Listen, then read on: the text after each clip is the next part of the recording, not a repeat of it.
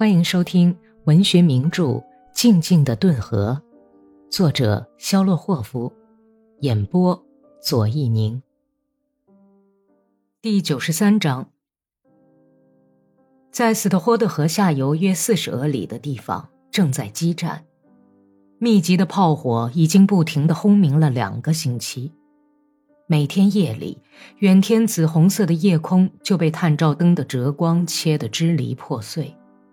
它们像淡红的霞光一样闪耀着，互相眨着眼睛，使那些从这里遥望着一片霞光似的战火的人们也不寒而栗。第十二哥萨克团驻守在一片荒芜的沼泽地，白天偶尔朝那些在战壕中来回跑的奥地利兵射击一阵，夜里就在沼泽地的保护下睡觉或者打牌。只有哨兵们在监视着激战地方燃起的惊心动魄的火光。在一个冰冷的夜晚，当远处战火的反光把夜空照得通亮的时候，格里高利·麦勒霍夫走出土屋，顺着交通壕钻进战壕后面小山岗上那座树林里。他躺在空旷芳香的草地上，土屋里是一片烟雾。恶臭的叶子烟，褐色的雾气像带穗儿的桌布似的高悬在小桌上空。桌旁有八个哥萨克在斗牌。树林子里、山岗上吹着阵阵的微风，就像是一只看不见的飞鸟的翅膀扇来似的。严霜打过的野草散发着说不出的忧郁气味儿。黑暗压在被炮弹打得七零八落的树林顶上。夜空中，小熊星座的朦胧光辉正在暗下去。北斗星座横在银河旁边，像辆翻青的车辕斜翘起的大车。只有北极星在北方的夜空熠熠发光。格里高利眯缝起眼睛，遥望着北极星。星星的寒光并不很亮，但却非常刺眼。使他的睫毛下涌出同样冰冷的泪花。躺在这儿的土缸上，他不知道为什么想起了到雅各德诺耶去看望阿克西尼亚的那一夜。怀着刀绞似的剧痛想起了他，记忆绘出了被时间模糊了的亲切而又陌生的脸型。格里高利的心突然跳得非常厉害。他力图再现最后一次看到的那张两颊带着紫色边痕、痛得扭歪了的脸，但是记忆却硬将另一张稍微歪头的、带着得意笑容的脸推出来。格里高利看见他扭回头来，两只火焰般的黑眼睛挑衅的、充满激情的从下到上打量着。两片多情贪婪、红艳的嘴唇悄悄轻吐着非常温柔、热情的话，然后又慢慢的扭过头去。黝黑的脖子上垂着两缕毛茸茸的发卷儿。格里高利曾经特别喜欢亲吻这些发卷儿。他哆嗦起来，他仿佛觉得有一瞬间闻到了阿克西尼亚头发上淡淡的醉人的香气。格里高利全身蜷缩在一起，张开了鼻孔，但不是，而是沉积的落叶撩人的气息。阿克西尼亚椭圆的脸变得暗淡模糊起来，飘散开去。格里高利睁开眼，把手掌放在粗糙的地上，眼睛一眨不眨的，久久的注视着那棵折断的松树后面。天边的北极星像一只美丽的蓝蝴蝶，在原地飞颤。一些不连贯的零碎的记忆使阿克西尼亚的形象暗淡下去。格里高利想起了和阿克西尼亚决裂以后，在达达村家里度过的那几个星期。夜里是娜塔莉亚贪婪无厌的亲热，仿佛要竭力补偿先前那种处女般冷淡的欠债。白天就是家人亲切的，几乎是阿谀奉承的关心和尊敬。村里的人就是这样极端尊敬的欢迎他这第一个获得乔治勋章的人。格里高利就连在家里也一样，会遇到从一旁投来的尊敬的目光，人们刮目相视，好像不相信他就是原来的那个格里高利，就是以前那个任性浪荡的小伙子。老头子们像跟平辈人一样在会场上和他谈话，见面时总要脱帽还礼。姑娘和娘们儿都用毫不掩饰的艳羡目光打量着格里高利威武的、稍微有点驼背的身影。格里高利看得出，潘泰莱由于跟他并肩走进教堂或到练武场上去而感到特别自豪。这副混着阿谀、尊敬和赞美等各种成分的复杂灵验的毒药，渐渐地把加兰扎在他心里种下的真理的种子毒死，从意识中抹掉。格里高利从前线回来的时候是一个人，再回到前线去的时候，却变成了另外一个人了。那种从母亲的乳汁里吸吮的、培育了一生的哥萨克气质。战胜了伟大的人类真理。我知道格里高利，潘泰莱在送别的时候喝了几杯酒，激动地抚摸着满头略带黑丝的银发，说道：“我早就知道，你会出息成一个出色的哥萨克，在你一周岁那天就试验过了。按照哥萨克祖传的习惯，我把你抱到院子里。”我说：“你记得吗，老太婆？放在马上，你这个狗崽子，就知道用小手抓马鬃了。那时候我就猜到你准会很有出息，果真出人头地了。”格里高利作为一个出色的哥萨克，重又回到了前线，从心眼里不能跟这场荒谬的战争妥协。但又忠实的维护着哥萨克的光荣。一九一五年五月，德国人的第十三钢铁团在奥列霍夫契克村附近以步战阵型，踏着碧绿的草地攻上来了。机枪哒哒的响着，埋伏在河岸上俄军连队的一挺重机枪沉重有力的扫射着。第十二哥萨克团接上火了。格里高利跟同连的哥萨克排成伞兵线向前跑去，他抬头张望，只见似火的骄阳高悬在天空，在沿岸垂满黄杨皮色枝条的河湾里，还有另一个同样的太阳。在他身后，小河对岸的白杨树林后面，隐蔽着看守马匹的哥萨克，前面是德国人的伞兵线。和正中闪着铜鹰的钢盔，微风吹拂着射击冒出的灰色的带苦艾味儿的青烟。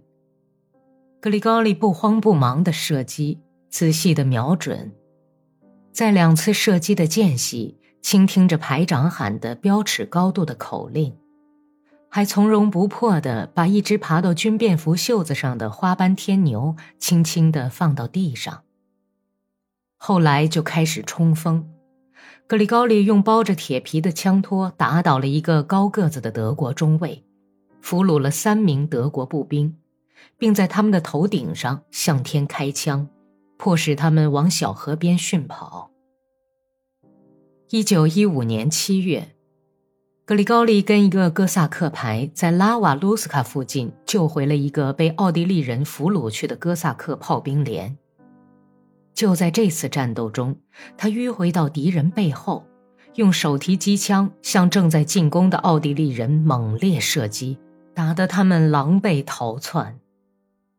突过巴扬涅茨时，他在白刃战中俘虏了一个肥胖的奥地利军官，把这个胖家伙像放只绵羊一样横放在马鞍上向前奔驰，一路上都闻着军官散出的屎尿臭味儿。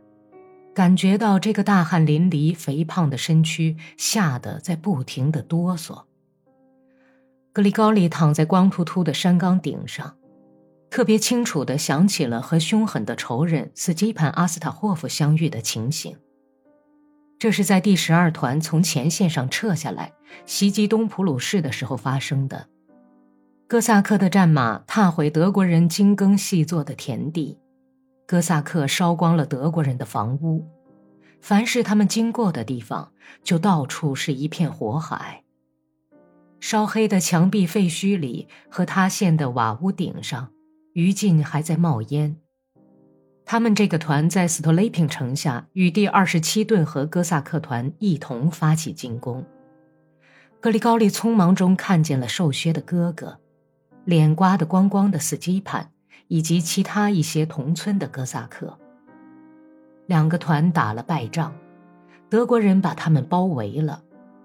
当第十二个连为了冲破敌人的包围圈，相继拼命冲杀时，格里高利看到斯基潘从自己被打死的枣红马上跳下来，在原地不知所措地打转转。格里高利突然高兴地做出决定，他拼命勒住奔马，等到最后一个连几乎践踏着斯基潘飞驰过去之后，他纵马来到斯基潘跟前，喊道：“抓住马镫！”斯基潘抓住马镫的皮带，跟着格里高利的马跑了半俄里。别跑太快，看在耶稣基督的面上，不要跑了。”斯基潘上气不接下气地请求道。他们顺利地冲出了缺口，离逃出火线的连队下马休息的树林子只剩下不到一百沙绳远了。但是，一颗枪弹打在斯基潘的腿上，他松开马镫，仰面倒在地上。风吹掉了格里高利的制帽，额发遮住了眼睛。格里高利把头发撩到头上，回头看了看，斯基潘正一瘸一拐地跑到一丛灌木跟前。把哥萨克的制帽扔进灌木丛，坐到地上，急急忙忙地往下拖着镶红条的军裤。德国人的伞兵线正一排排地从山岗下面冲上来。格里高利明白了，斯基潘还想活下去，所以才把哥萨克裤子脱下来，装作步兵。那时候，德国人见了哥萨克就杀，不要俘虏。格里高利在良心的驱使下调转马头，奔向灌木丛，跑着就跳下马来，骑上去。斯基潘迅速地眨了眨眼睛，这次眨眼是格里高利终生难忘。他帮着斯基潘骑到鞍子上，自己抓住马镫，紧靠着满身大汗的马跑起来。子弹呼啸着，热辣辣地从耳边掠过。在格里高利的头顶上，在斯基潘惨白的脸的上空，在他们周围，处处都是这种钻心的啸叫声。后面是一片射击，就像熟透了的槐树荚在爆裂。到了树林里，斯基潘爬下马，疼得直歪嘴。他扔掉马缰绳，一瘸一拐地走到一旁，血从左脚上的靴筒里往外流着。每走一步，受伤的腿往下一踏，就从开了战的皮靴子底下流出一道道樱桃色的鲜血。斯基潘靠在一棵枝叶繁茂的橡树下，用手招呼了一下格里高利。格里高利走过去，靴子里全是血了。斯基潘说。格里高利沉默不语，眼睛往一旁看着。格里高利。今天咱们进宫的时候，你听见了吗，格里高利？斯基潘用瘪进去的眼睛寻觅着格里高利的眼睛，开口说：“咱们进宫的时候，我从后面朝你开了三枪，哼，上帝没让你死。”他们的目光相遇了，斯基潘尖锐的目光在瘪进去的眼眶里激动的闪烁着。他几乎没有张开咬紧的牙关，说道：“你救了我的命，谢谢。可是为了阿克西尼亚，我是不能饶恕你的。我不能强迫自己，你也不要强迫我，格里高利。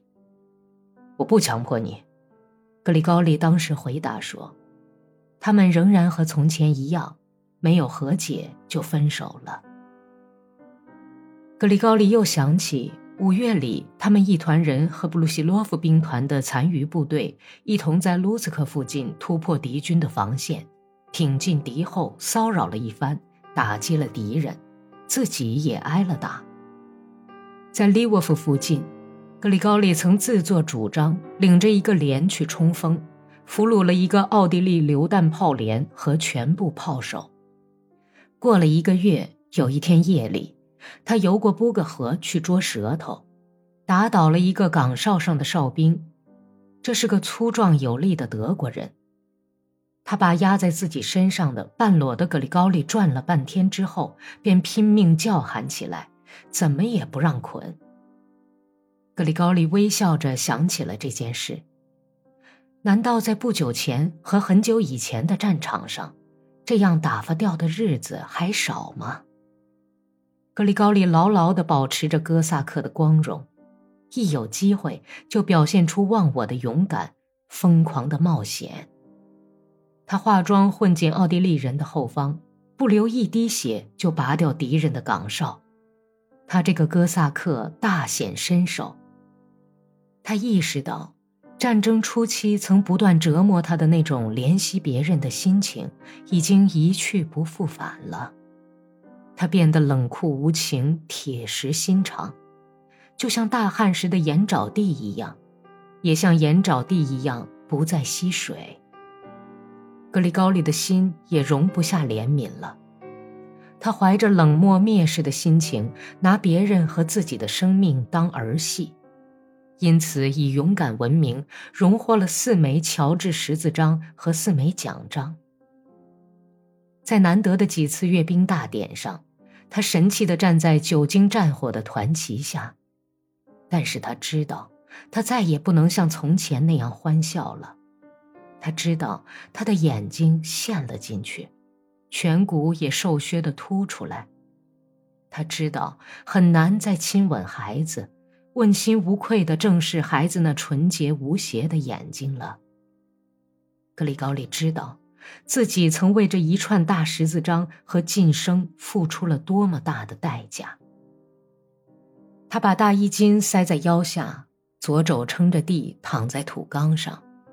记忆殷勤地再现了过去的生活画面，并把遥远的童年时代的一个场景，用纤细的蓝线缝接到贫乏的战争记忆片段上。有一瞬间，格里高利爱恋忧伤地把想象中的目光停在这一场景上，但是很快又转移到不久以前经历的事件上来了。在奥地利人的战壕里，有人在出色地弹着曼陀林，轻柔的乐声随风飘荡，匆匆越过斯托霍的河，轻轻地落在洒过无数人鲜血的土地上。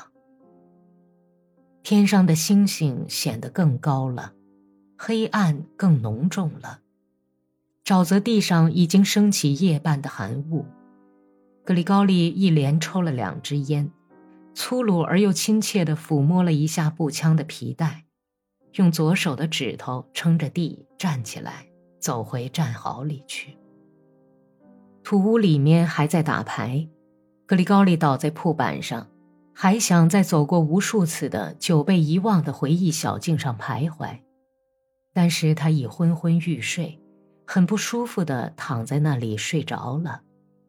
而且梦见了渺无边际、被寒风吹干的、开遍了紫红色蜡菊的草原。